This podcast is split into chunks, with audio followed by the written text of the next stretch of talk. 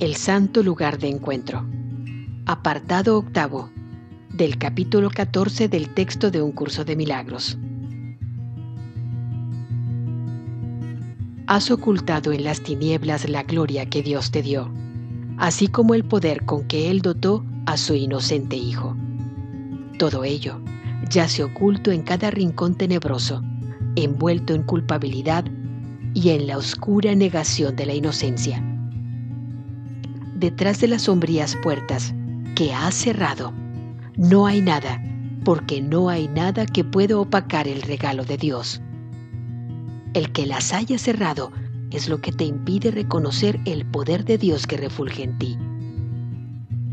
No destierres el poder de tu mente, sino permite que todo lo que oculta tu gloria sea llevado ante el juicio del Espíritu Santo para que allí quede disuelto.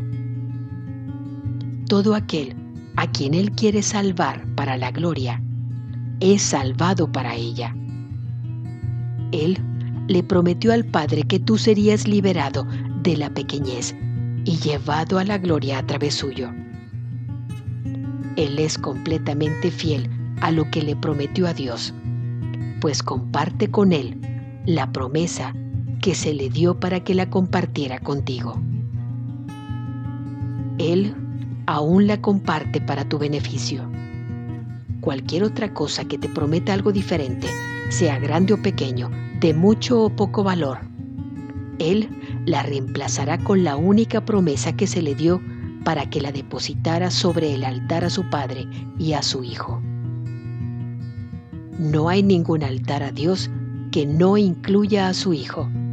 Y cualquier cosa que se lleve ante dicho altar que no sea igualmente digna de ambos, será reemplazada por regalos que sean completamente aceptables tanto para el Padre como para el Hijo.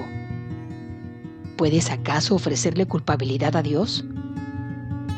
No puedes. Entonces, ofrecérsela a su Hijo. Pues ellos no están separados y los regalos que se le hacen a uno, se le hacen al otro. No conoces a Dios porque desconoces esto. Y sin embargo, conoces a Dios y también sabes esto. Todo ello se encuentra a salvo dentro de ti, allí donde refulge el Espíritu Santo.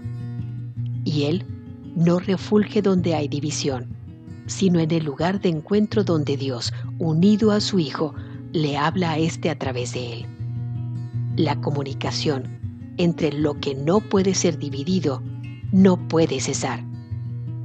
En ti y en el Espíritu Santo reside el santo lugar de encuentro del Padre y del Hijo, quienes jamás han estado separados. Ahí no es posible ninguna clase de interferencia en la comunicación que Dios mismo ha dispuesto tener con su Hijo. El amor fluye constantemente entre padre e hijo sin interrupción ni hitos, tal como ambos disponen que sea. Y por lo tanto, así es.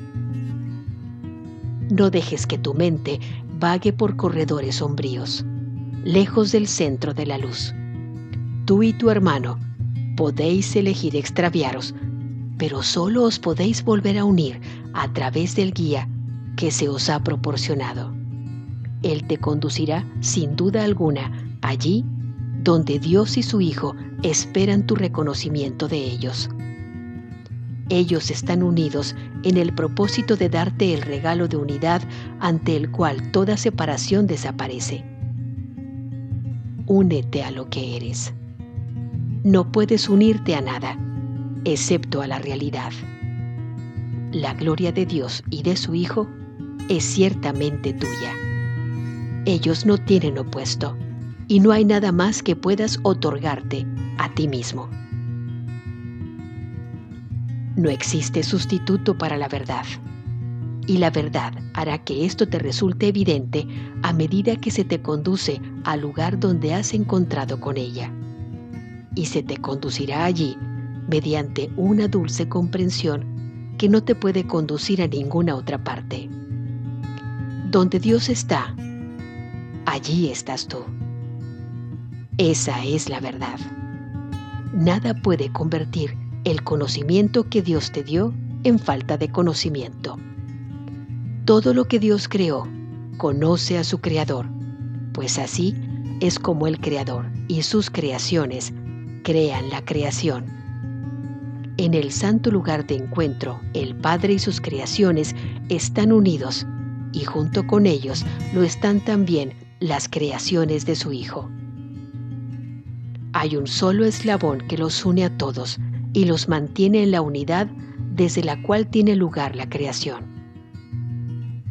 El eslabón a través del cual el Padre se une a quien Él da el poder de crear jamás puede ser destruido. El cielo en sí es la unión de toda la creación consigo misma y con su único creador.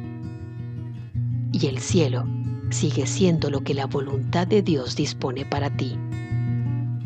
No deposites ninguna otra ofrenda sobre tus altares, pues no hay nada que pueda coexistir con el cielo. Ahí, tus insignificantes ofrendas se depositan junto al regalo de Dios y solo lo que es digno del Padre es aceptado por el Hijo, a quien va destinado, a quien Dios se da a sí mismo. Dios se ha dado.